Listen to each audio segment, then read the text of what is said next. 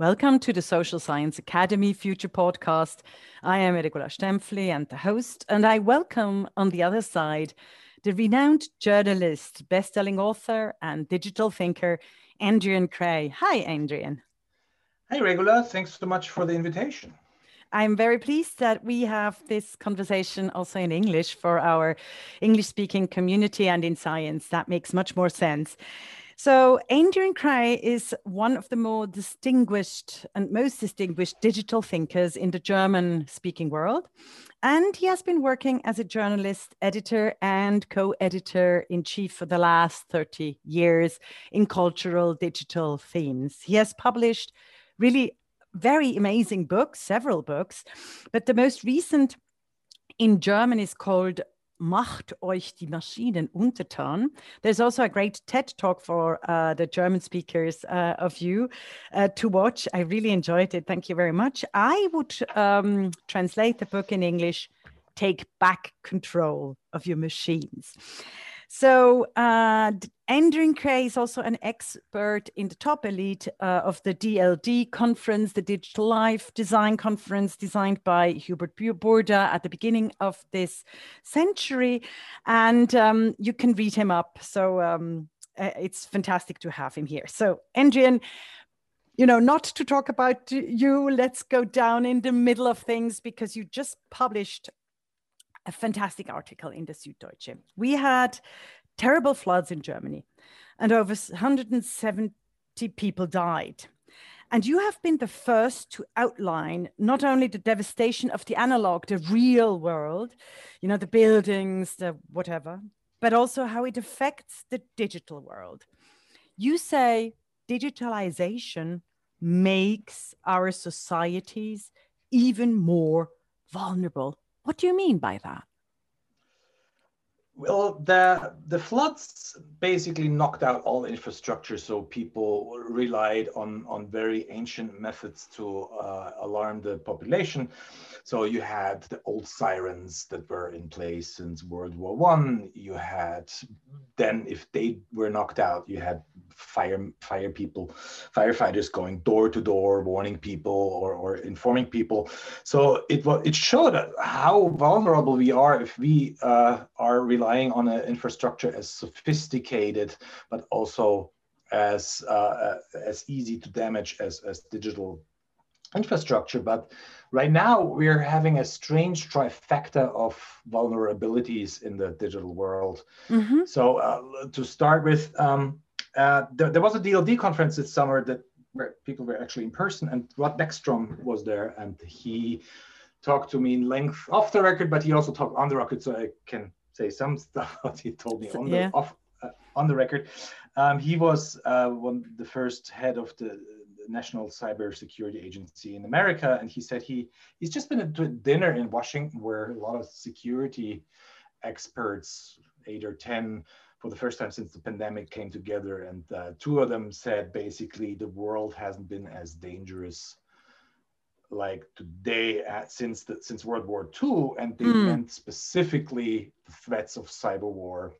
Ah, okay. And, um, that brings back that quote, famous quote from from uh, 2000 from the from the early 2000s, where somebody said, "Well, um, I'm more afraid of 19 hackers with laptops than of 19 Islamic jihadists uh, with hmm. Jumbo jets.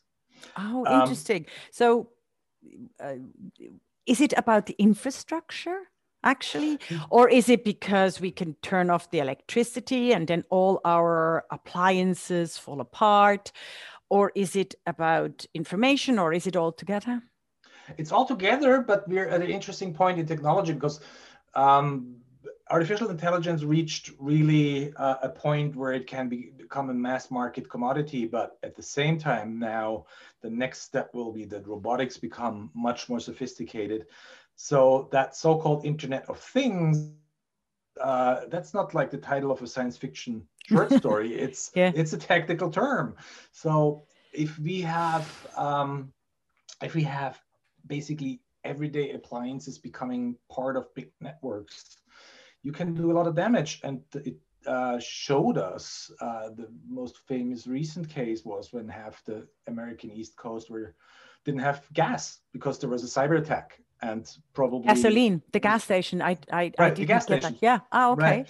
and, And they, that- shortly- they were they are already digitalized in I mean so they're they're they're dependent on a digital infrastructure. Am i, I right. um, the the, the, Wow. the, the, re, the refineries and the gas stations and then we had another case where um, the uh, the hackers knocked out a swedish supermarket chain and they were offline. I think they, they Hmm. had to close their stores their real life stores. Yeah. So technologically at the point where artificial intelligence intelligence right now is on the verge of jumping from the realm of cyberspace which Yeah. is mainly uh, dealing with uh, information. It's jumping into the real world of mechanics. Yeah. So uh, you'll yeah have, you've you've actually said this already uh, uh, quite some years ago how i mean one of your speeches where you you always start that when you started to realize what digitalization meant was that it is actually machines communicating with machines. And now with the internet of things that takes us even further. So i would say as a philosopher we've had the fiction now in a digital space.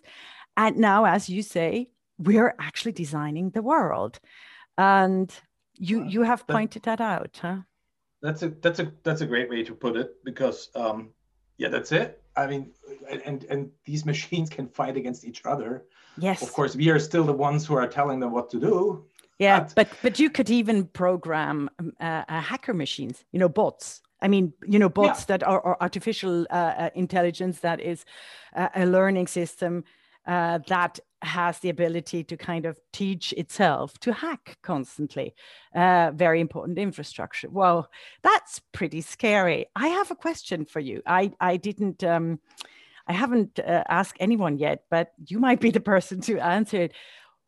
Have you ever thought of having a backup in the analog world in the real world Um, it wasn't me who thought about that. It was George Dyson, uh, the, Oh, the science the science historian.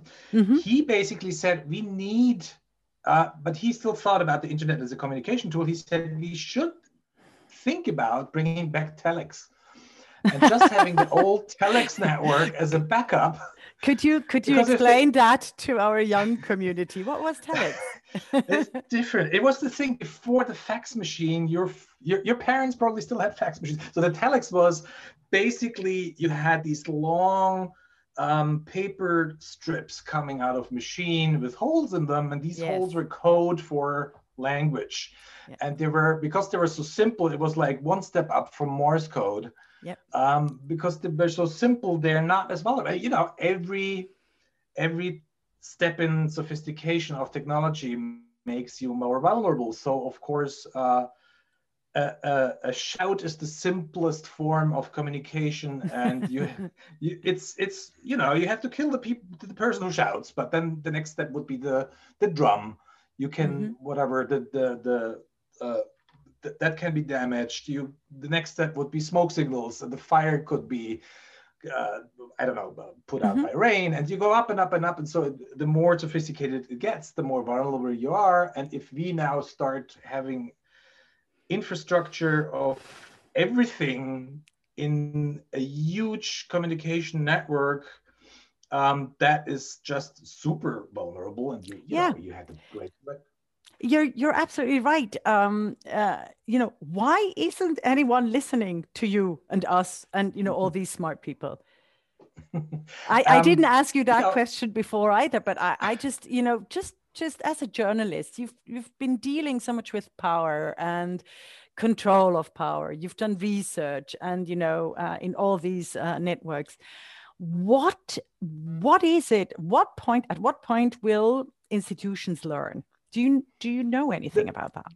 they they do learn um, even like here in Germany, we have a, a, a, a pretty sophisticated, uh, vast um, network of cyber defense organizations. The thing is that um, if there's a cyber attack and it was thwarted, you'll never know. Yes. Um, a little bit. It's like in in terrorism. Like you'll you'll never know what was. I mean, unless they go to the press. But uh, in in cyber terrorism or in cyber attacks, they don't go to the press because they don't want to know they don't want to publish what's possible because it's so easy to do. But mm. um, the thing is, you have the most asymmetric form of warfare with cyber attacks, um, even beyond terrorism, which is all the, and, and the more asymmetric it gets, the bigger the organization you are, like a nation state, the more difficult it becomes to, to defend yourself. So if you have one guy with a laptop who can basically bring your economy down, it's mm-hmm. very difficult to, to find him. Also because it's a little bit better, but it's it's been always difficult or impossible to uh, to figure out who is the attacker. Yeah. Like I work at the newspaper that's been attacked a lot because we do a lot of uh, economic research uh, that a lot of people yeah. don't like that much. So we get attacked, and you know they bring our whole uh, company system Systems down. down. Yeah. And um, it's really we can always kind of guess where it's coming from because you know you publish a story mm-hmm. about a certain person or head of state who's been doing weird things in the offshore market and then the next day you're, you're hacked yeah that that um, even even i even i realized that as you, a as a as a writer you know i mean i've been hacked right. a zillion times but we've done backups uh, but i mean the süddeutsche has been very good in actually that we as readers and uh, have not noticed you know all these hack right. attacks um, no, because we're still a kind of a 19th century medium, so we still come out once a day. And but you know, our, See, our you have an down. analog, you have an analog and real uh, backup right. then. hmm. Well, but, but you, it's yeah. always you. You need a much bigger apparatus to uh, defend yourself than you need to attack somebody.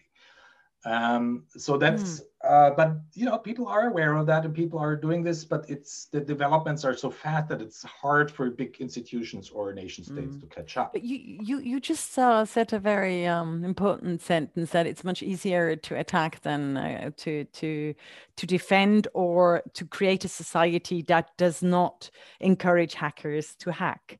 You know, if we had a, a functioning democracy, and you know, I think I think then we would also have more kind of a, a society that is not so much about power and over overtaking power, uh, but actually, you know, using digital tools for the better of, uh, of, of all our lives. You know, I think that is an aspect.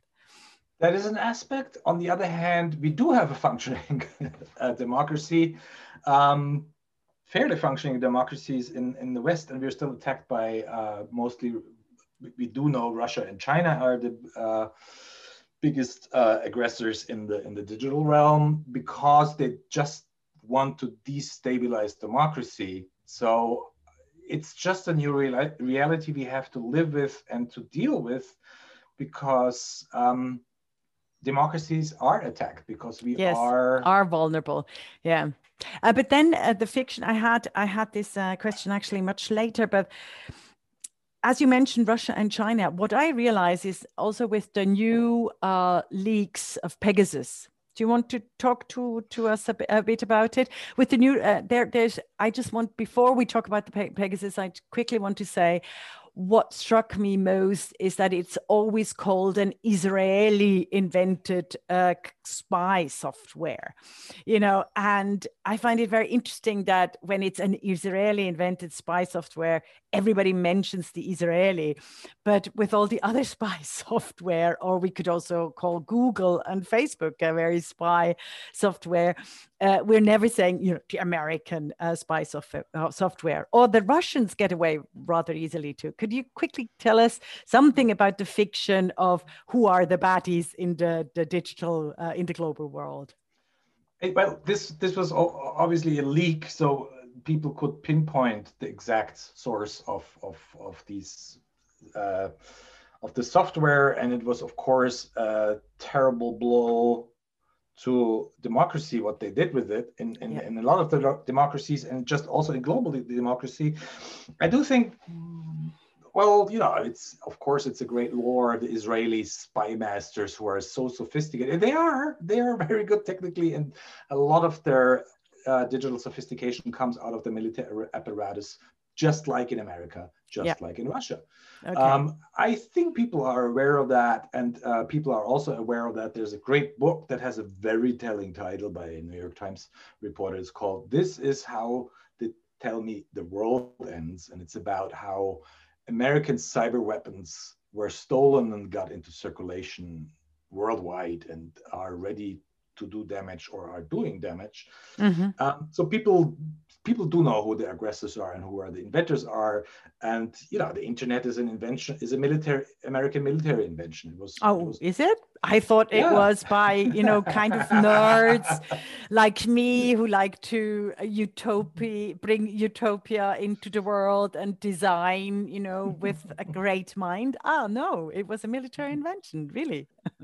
no, I'm, I'm, I'm not just asking ironically. I'm actually. Uh, could you tell us more about it because you've actually written about it, how it started. It, well, it started as DARPANET, uh, and Mm-hmm. it's the, the, the Pentagon has a, um, a fantastic. Um, it has a fantastic uh, research institution called DARPA, and they do unbelievably great work. And they have they, they are responsible for a lot of technological leaps in in all kinds of fields, from you know. Yeah. Uh, Communication, tele- telecommunication. that we right, talk together, although we've never met in real life. Uh, right. That I can uh, interview Shoshana Zuboff and so on. Yeah, yeah, yeah. Right. And that that we can work from anywhere, almost anywhere in the world, and so on. Yeah, yeah. Yeah. No, you're So, so. But you're very critical of the digital world, especially with the the new book. You know, I mean, you're very sophisticated in in in you know that we do need frameworks we need international frameworks so you know all the big ones in silicon valley uh, uh, and in europe and you've been writing critically about the main actors in the digital business how on earth does it come that they still talk to you I don't know if they really if they really have me. Uh, well, on the other hand, I mean, sometimes let's start with. Sometimes they talk to me because I write about critically about them. For example, Facebook recently opened their doors to me Hmm. uh, Mhm. quite impressively and showed me how they work because I wrote critically about them. Uh, because I think they're in private industry they're one of the r- really problematic companies uh, who are not really willing to learn and take responsibility, but they opened their doors to me and showed me how they work. Um, and then also, you know, I mean, they respect criticism. They're not uh, they're not the old school steel magnets potentates. They're you know fairly they're coming out of you know they're they're coming out of the California culture, so they're Mm. definitely open and And especially that criticism, you know, we used to bring down governments, Adrian Kreye, with newspapers. We did. Right. We did. I mean, Yeah. you know, and nowadays it's uh, much harder, you know, to bring down governments in a democratic sense, you know, that we can do research and point it out. As we as as we've seen, um, Facebook is really a bad machine. It started as a mobbing machine, as you yourself say in your TED talk and it's incredibly successful. I mean, I'm I'm on Facebook because of my um, uh, you know that that I'm found and and that I will be seen. Otherwise, as a as a freelancer, uh, we would have no chance. You know. Uh, but they so they talk to you maybe just to legitimize their business. You know, just to kind of. Are, are you abused or do you feel abused? Well, they should. They, they want to show me the, their good side, obviously, uh, of course, and uh, they, in some points, they succeeded, in some points they didn't, and um, but they're not. You know, they're not not North, not North Korea. Yeah.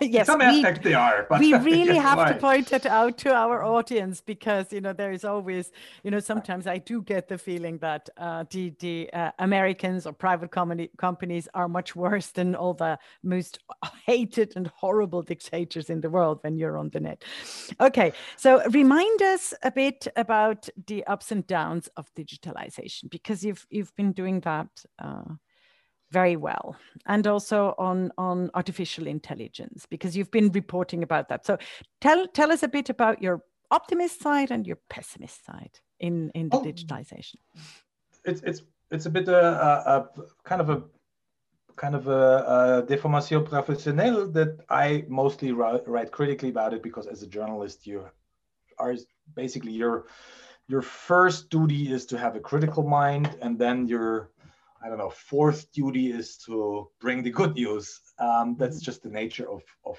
the business I'm in. I do see digitalization as a great, uh, great driver of, of human progress. You know, I mean, communicate world global communication, or as you said, I mean, the pandemic would have been so much more devastating socially and, and economically if we wouldn't be digitized to this very, yeah absolutely. The vac- the vaccine as the i think you pointed that out too the vaccine as the century uh, innovation you know in usually it took eight years and now we have a vaccine after yeah. after a year. It's fantastic. That and several so- several mac- vaccines actually yeah. So yeah we have to say in medicine big data is is a huge accomplishment huge accomplishment. Medicine big data logistics also and then uh, what we mostly focus on critically is uh, you basically have three world regions who are functioning very differently in the digital world. So you have okay. you have uh, more the autocratic uh, nations like china Iran, and they have these closed internets which are used to control. Mm-hmm. Then you have uh, America, which is basically focusing on service, and because they focus on service, we use it a lot in everyday life, and that's why we we are so aware of it um, because it's so much part of our private lives and things that go wrong. And then you have Europe, which is um, a little behind, of course, but also in Europe, uh, the digital world and also uh, especially artificial intelligence is mostly used for industry. Mm-hmm. So it's very unglamorous things like creating a digital twin for a locomotive is not something that will get you on the cover of Wired magazine, but it's something very important. So you're very important if your artificial yeah. intelligence knows exactly when you have to repair your the wheels of your locomotive then yeah. infrastructure infrastructure right. would be perfect if we if we kind of uh, uh, reused our old infrastructures and and and made them hyped them up digitally. There you're absolutely right, right. yeah. I have a, a, a, question with the service you know the kind of american model. Um, they do hijack our experiences though you know our um, and want to sell them so. They do they have a problematic role in that and that makes us as as human beings vulnerable there's a great there's a great uh, children's novel in germany it's called momo and they have ah the yes, time Momo. thieves uh, the yeah. time so thieves time yes thieves, thieves of momo yeah. i forgot so them yeah basically that's who a lot of these companies are they're time thieves mm-hmm. and um, basically they need our time to sell it to other people. Mm-hmm. Um, and um, they damage. Yeah, actually, yeah. they could pay us. What do you think about? Uh, you know, I I I uh, I had a TED talk about no data without representation, like no taxes without representation. Mm-hmm. So I think you know data should be common. We can discuss that, but we could also discuss the the idea: um, uh, should the companies pay us? Because we use Facebook, Google, Amazon, etc. I, I don't think that Facebook and Google are going to uh, change their business model. They're too big and too successful. So we have to that. crash them. But, so I mean, Biden, Joe Biden, yeah, the monopoly. So you know, maybe. Yeah, yeah, yeah. They're they're on their way, and and and there's uh, Tim Wu and and what's her name, Khan, the the two people. He, I mean, he hired two really great. Um, antitrust minds, uh, yes. minds uh, for his inner circle. They're, they're, actually called the Wukan clan already. Oh, very good. I, I, um, I, didn't I didn't uh, see that. Um, yeah. So that's the way, but also there's other experiments. There's, for example, a new uh, gaming company, and in gaming the problem is um, that you have this pay-to-win model. Basically, you play a hmm. game. Hmm. If you really want to win on the high levels, you have to buy stuff mm-hmm. digital stuff. And uh, there's now the first companies who are basically paying you. It's it's uh, because you create NFT gaming figures, so unique gaming figures that you can then sell. I mean, it's it's blockchains or like everything on the blockchain is a bit it's a bit uh, complicated, but basically the, there's a new business model out there, and I think if that becomes successful, that could lead to data sovereignty and then at one point maybe we're paid for our data or maybe data becomes something else. We'll see. I mean the blockchain has a lot of potential. On the other hand it, it needs a lot of energy so we don't know. Yeah um, that's the that's the only uh, uh thing that uh, that is a bit consoling that people realize that blockchain sounds sounds on one hand fantastic, on the other hand, whoa, it's really scary because you could do anything, all the crimes, all the horrific things without ever being detected. Um, but but what is consoling is that it uses up so much energy that it's just totally useless to have to have things produced digitally when you have them much better uh, in analog in the analog real world and can hide it actually also better in the analog and real world. I think you know and uh, and what always struck me in the blockchain or the crypto uh, uh, monetary exchange, you have to have the password you know safely stored away, and most of them put it in a real world or on different, you know, a, a, combination of digital and analog, as I always say. I think that's the best. Um, you were talking about the games, and the gaming industry has really uh, moved us along far in the whole digital world. Why is that maybe a reason? I mean, no, my question is why on earth is Silicon Valley and the whole digital world so fucking sexist? Excuse my language. no, I think it's very appropriate language. Um, it's it's it's a age-old problem of the mint of the mint fields in science, and mm-hmm. that it's been traditionally, you know, girls were never encouraged to study math or biology or or, or computer sciences. It's really old. It, it probably reaches back to the middle 20th century and and the culture is slowly slowly changing but it's still run by men it's still made by men for men you notice this in all these products in all these digital products who are basically geared towards a very very narrow demographic Mm-hmm. It's uh, tools, it's is, gadgets, but you know, you know, you you probably don't know, but that's also the history of the Silicon Valley. The first girl, I mean, the first programmers and so on were were women, you know, and programming was like secretary was was like looked upon like a, a secretarial job, and a lot of women were encouraged uh, uh, to to to do the programming, and then when it became really powerful, the men took it away, and we all forgot about the the the the, the amazing Grace, for example, who developed the first uh, the first um, digital machines. Um, I, I let you off with the sexism. Now you're a bit thin there. Uh, let's go. Let's go uh, to. let's go. Yeah, but I. I wanted to. I think one one thing about the sexism, one problem is that we run into, and this is the most obvious and most problematic case is that now that we are creating the data set basically feed artificial intelligence for years to come, there's an urgent need to have a more diverse programming and uh, um, team. programming team and programming industry. Um, because otherwise you just embed all these prejudices and all these cultural problems um, for a long time. For centuries yeah. into algorithmic yeah. bias and it's a um, can i ask you is is ai artificial intelligence does it work a bit like a religion? There's some there's some religious aspect aspects about the debate definitely. Um, like a few years ago you had really the old uh, uh, the New Testament uh, versions of you were either uh, thinking you were either waiting for the moment of singularity, which is this weird kind of like messianic moment where artificial intelligence overtakes uh, human intelligence, and then very very rapidly becomes more powerful than human intelligence. And then on the other hand, you had the um, the apocalypse preachers. You know, Richard.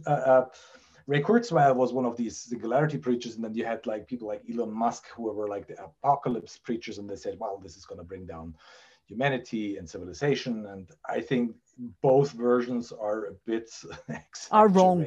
Yes, are, are, are really or are religion rather than than kind of political political thing. Right. And and there's always a lot of belief in science but i mean this this was this was superstition. And um, i think i mean the term i mean people uh, try to change the term but the term artificial intelligence is misleading because what we're basically doing is automate automating decisions. Yeah automating decisions exactly. That's not uh, uh, nothing but it's not as big as our human brains. Again why can't we have analog, real backups of the digital world. What is hindering us? Because it makes so much sense you know it's it makes so much i mean that's a classic female uh, aspect of securing uh, life. You know we uh, women are very often socialized to guarantee for generations to come. So the security aspect, that's why women are women in politics are not so uh, radical or revolutionaries because we are trained to actually provide for generations to come. You know, that's why sometimes we're then uh, called too conservative, or, you know, uh, like Angela Merkel, who had no alternatives ever, but her main focus was always on security. Uh, so I'm asking as a, as a, as a woman, why on earth, guys, don't you have an analog backup of everything you code in the digital world? Well, doesn't bring you fame, fortune, or votes, I guess. Um, ah, very good. It doesn't bring you fame. Um, what was it? Fame, fame, voters? fortune, or votes. Okay well but it brings you disaster. It brings you disaster. I mean I, I really do think politically we should put in the agenda as you did in your article. You know what was your aim of your article to show that there uh, the digital world is actually giving us even more vulnerability of our societies? What what would you want to i mean you informed and where do you lead to with that I think that there has to be a, a, a, really a serious shift in approaching digital technology because, as you said, security and safety was never. It was always uh, move fast, break things. That was yeah. the old motto of Facebook. Um, so security and safety was always kind of like it was kind of a square thing. It was kind of a lame, unglamorous. Who needs that thing? And so you have a whole industry that has almost no standards of security and no there's no laws there are no regulations. There's slowly a new consciousness like the IEEE uh, is going to come out this year with a standard for artificial intelligence which is not fully a security safety and security standard yet but it's getting there. So oh, know, tell us need... more about it. I don't i didn't understand that. What uh, well, who who was in favor of what? Sorry again so IEEE is uh, the largest global uh, organization of engineers and all engineers.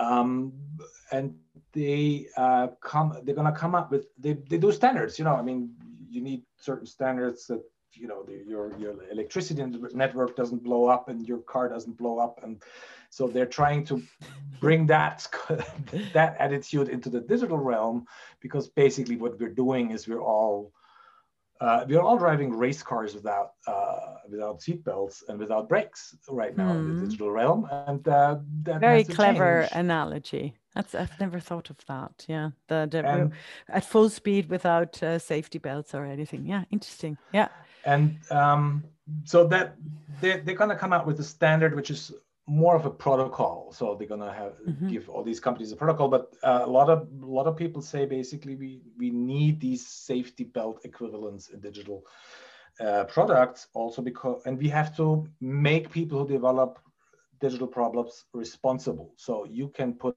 out a software. Um, or the other way around, you can put out a car if it's faulty and a lot of people die. You're going to be responsible. You pay a lot of money and you have to uh, uh change your product. Yeah there's no such thing in nobody nobody holds facebook responsible for all the deaths it's uh, it caused in you know myanmar famous for example. Yeah. Myanmar is the most famous yeah. case and uh, they nobody forces them to change the product. Yeah. And that is yeah we kind of have a yeah have to have a turn uh, what's it called? In in german it would be die umkehr der uh, rechts uh, der schuldfrage you know kind of a, a revise uh, to turn around. Not we have to prove that the social media or the companies are hurting us or hurting lots of people but the companies have to prove themselves that they're not hurting us or our democracies. That would be one step ahead exactly um, right. what do you think i i'm a radical so i proposed for example uh, the idea to think the world totally differently. Um, why don't we pay humans who work with humans or animals, you know, humans who work actually with real uh, life beings? Uh, why don't we pay them higher than people who work with data? Because you make much more money creating a machine that can sell a lot of units than if you make somebody happy. that is very cynical. But we want to make people happy so what no i understand yeah. No you're absolutely yeah, right. You're it's it's about the incentives. It's definitely about the incentives you know i mean uh, because you are the one who who very often in your books um, actually ask and, and show we need frameworks we do need frameworks and we need global frameworks and we need frameworks. Basically, we need uh, checks and balances for the digital world are non-existent so far. Yeah. Okay. That's that's and, that's one that you take as a as a classic. You're not a lawyer, but as a classic right. uh, uh, rule of law. Yeah. The checks right. and balances. Yeah. That's one thing. Do you have another suggestion? Um, industries are another suggestion. Um, Industries, then, I didn't hear it. Sorry, it, I think we got cut off. In, industry standards, what we ah, industry, we yeah, minimal standards, standards, yeah. Mm-hmm. Industry standards are one thing, and then you have to basically go country by country and create social contracts. Very good. Could you tell us more about that? That's uh, very good. Yeah, social contract. You you have that's very hold, Brit- liberal. Yeah. Right. You have to hold them responsible. They have to they have to uh, adhere to the various um, in, uh, community standards, not just to the Menlo Park community standard, which is then imposed to the rest of the world. in the case of Facebook, but you have you have to go literally country by country, and uh, these companies have to become much more sophisticated. They're working on it. Mm-hmm. Um, they do, uh, but maybe not hard enough or not fast enough. And not maybe not fast enough. I, I do hope that the German government has actually, I mean, the Süddeutsche, especially about um, uh, digitization, the, the, the, politicians do read the Süddeutsche, and I do hope they, they've read your article about the vulnerabilities, that they also think, you know, in future natural cat- catastrophe uh, of the digital realm I think that that is very important. And I, I'm a bit weary that they don't hire the experts, you know, like you, uh, to to be, you know, to actually have give them counsel, but rather still a classic analog network of, of power politics. I mean, that that is a problem. In, it's still in, in place, but they're getting better. Mm-hmm. They're getting better. They're they're they're definitely talking to the right people in Berlin yes. sometimes. Yeah. I mean, the, the the Chaos Computer Club, which used to be kind of a old school hacker group, is now actually a very good consulting group for for everything digital. Hackers um, becoming uh, institutional guys. Yeah well, yeah yeah that's you know we've we've had that in uh, green and uh, the feminist movement as well. Um, can we come back to pegasus? Because uh, uh, the süddeutsche has been involved. Human right human rights activists and journalists have across the world been targeted by authoritarian governments this uh, by a software called Pegasus. And if you can infect iPhones and Androids to extract messages and activate microphones, emails, etc., not only that, but if you can actively also give them malware, um, shouldn't we change the laws completely when it comes to putting people in in in trial in in uh, in trial due to their digital communication for example because you can you can you know give any suspected um, lefty or terrorist or journalist a malware with child pornography, for example, and you're then totally, you know, you're you're totally helpless if you are um, innocent. Oh, you mean the old compromat of the Soviet Union? Yeah, yeah. It's um, it's not just the compromat. It's um. There's another malware. I mean, there's another spy software uh, that hmm. that that you can actually put that uh, uh, like a Trojan horse onto your computer. I hmm. mean, Zurich, the government, uh, the city of Zurich has bought something similar and created a big uproar. It's it's immensely difficult because you know, I mean, it's pick a random city like St. Petersburg, but if there's a hacker, it's a group of hackers, and so just um, let's imagine there's a group of hackers who are getting money from a unnamed government and they're attacking. Well, no law will be of use to. Um, mm. You, you have to i mean germany is very or, or europe is very hesitant but you do have to think about countermeasures that are much more aggressive basically yeah. if you if you know there in st petersburg there's a building where there's a a group with a cuddly name that attacks you you might have to find a way to destroy their machines yeah um, that's something that because that also can lead to an arms race in the digital realm mm. so that's why people are hesitant but on the other hand is this might be the only way. And then mm. you basically need conventions. And that's what um, Biden talked to Putin about actually in the building in Geneva where the Geneva Convention was drafted. It was very symbolic mm. and very, mm. but they are talking about conventions and you have to, you, you need international conventions about cybersecurity and people have to follow that and who doesn't follow it well yep. gets the blue gets yeah yeah. by the blue yeah yeah i think i think it's uh, uh, brilliant that you you always bring that on the political agenda one problem is the storytelling if you look you know you're you're on twitter as well and as a political uh, journalist and i realize i mean I've, I've, I went on the data bank of the media, of the Swiss media. The Süddeutsche is in there too, Die Welt. So a lot of German magazines and newspapers are there too. Now, Adrian Kreye, in the last year, I, I did research um, capsules. So in the last year, there were over 200,000 articles talking about political correctness or, you know, gender. There were only 30,000 on digitalization, AI, or künstliche Intelligenz. Do you see this mis misformat on what we're actually talking about and you know getting pissed off with each other about you know issues?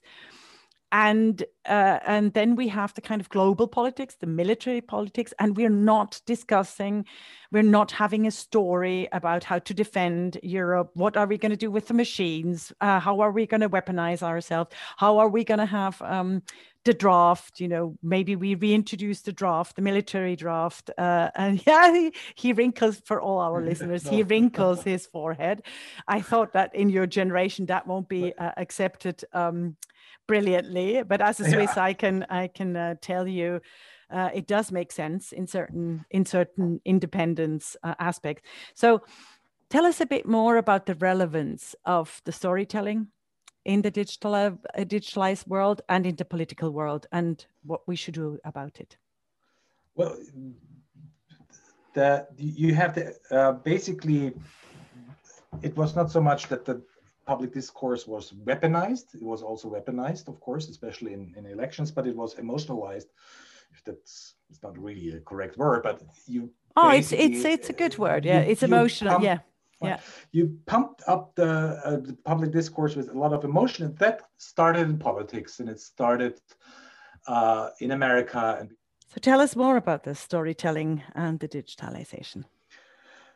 One problem is that uh, the public discourse was not only weaponized, which it was in, in elections, uh, but it was also uh, basically infused with a high level of emotions, and these emotions were amplified by social media in the past years. It did start in the analog world and politics, and it started in America. But since uh, America, even before the internet, America was basically a role model for social developments for the rest of the world. And in Europe, you could always say, well, what happens in America five years later, it comes, it comes to Europe. And the same thing with now these, these highly charged debates that have buzzwords like, uh, you know, politically correctness or wokeness, which are mm-hmm. basically right-wing words to discredit critical thinking uh, when you mm-hmm. really look very at clever it. yeah you're absolutely right yeah but they're they're they're fed by the algorithm and the codes of course they're, as the as the mobbing machine they're amplified they're, america basically with the whole uh, scene of talk radio with tabloids so it's nothing really new it's just that it becomes so much more viral as the correct term is when it hits the uh, hits the digital realm than it was before, because you, know, you need a lot of radio stations to enrage uh, great great nations like the USA, but you only need one social network. Mm-hmm. Mm-hmm. And you see this right now in the German uh, in the German elections that really uh, the campaigns are dominated by really irrelevant uh, Teams, discussions. topics. Yeah personalization right. immunization right. scandalizing yeah. Um, luckily you do a better job in the Süddeutsche thank you very much. We're, we're no, trying our best. Yeah not not the best job but also i mean you're trying you're trying your best to have uh, political themes but of course for a media nowadays it's very hard not to act on on twitter storms on quota and you know how how how you sell yourself. That that is also as a journalist it's it's very difficult yeah. Um, also we have to analyze uh, debates. Yeah. I mean if it's an irrelevant debate we have to analyze it because it's there. It's not we can't we can't you know we can't ignore it. Mm-hmm. um, we just have to deal with it yeah, so we're kind of the machine already. So we're kind of part of the machine. Tell us a bit uh, what you think about Julian Assange and Edward Snowden. And have you heard of uh, Reality Winner? I didn't hear the last. Did I Have you heard of Reality Winner? She is a whistleblower too and has been convicted five years and three months in prison.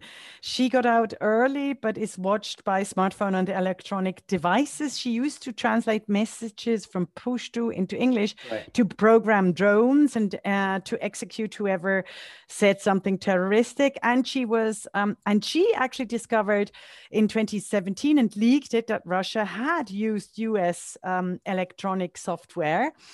Uh, but then was convicted as a whistleblower. So I just wanted to bring in the woman, and and and I'm, uh, you know, that that you pay attention to her too. I, I just got to know her uh, through the Swiss media Die Republik, because they they made an article and an interview with her. But um, tell us more about the Julian Assange and Edward Snowden. Uh, how do you what do you think does that do to our digital democracies? Because we're in, in the West, you know, because we're democracies. I think they're very heroic figures. Assange is uh, has some issues. I mean, they all have some issues. You know, they're singular, single human beings who uh, who like had great effect on the rest so in Julian Assange, you have kind of this transparency fundamentalist that becomes problematic. Um, but whistleblowers are becoming more and more important for the functioning of democracy because they can uh, leak data um, from institutions that are otherwise, and, and also from complicated networks like, you know, of we're, we're benefiting from whistleblowers immensely. Yeah, Panama that's exactly. Uh, we also forgot about digitization. One of the very ups are the globalized political uh, big data to compare uh, also in journalism and in knowledge. Yeah, you're absolutely right. Yeah. So we had we, we had when we did the Panama Papers, that was something that we did with AI that we program ourselves. We could have never done that mm-hmm. in an, mm-hmm. any analog uh, analog media. Way. Um, I think that uh, and whistleblowers become better and better. They do work now with traditional media because you do endanger people when you whistleblow. And if you have people who have experience how to avoid too great a damage to, to individuals, um, then uh, it becomes a bit more effective whistleblowing. Um, but of course, yeah, they're hero, they're, they're heroes. Yes. Absolutely. Okay. The last question I already asked you that in uh, German, but I would also like this for our English speaking community. A fairy comes to you, Adrian Kreye, and says, um, What shall I do about digitalization, democracy, human rights, etc.? You have one free wish, and you can say whatever you want. So you mean from my long list of checks and balances, yes. industry standards, safety thinking, I can only pick one? Yes. I think digital world peace, as naive as it sounds, would be the one. It's not naive. It sounds fantastic, as are you. And thank you very much for this uh, talk. Adrian Kreye for Swiss Future. Thank you very much. Thanks so much for having me.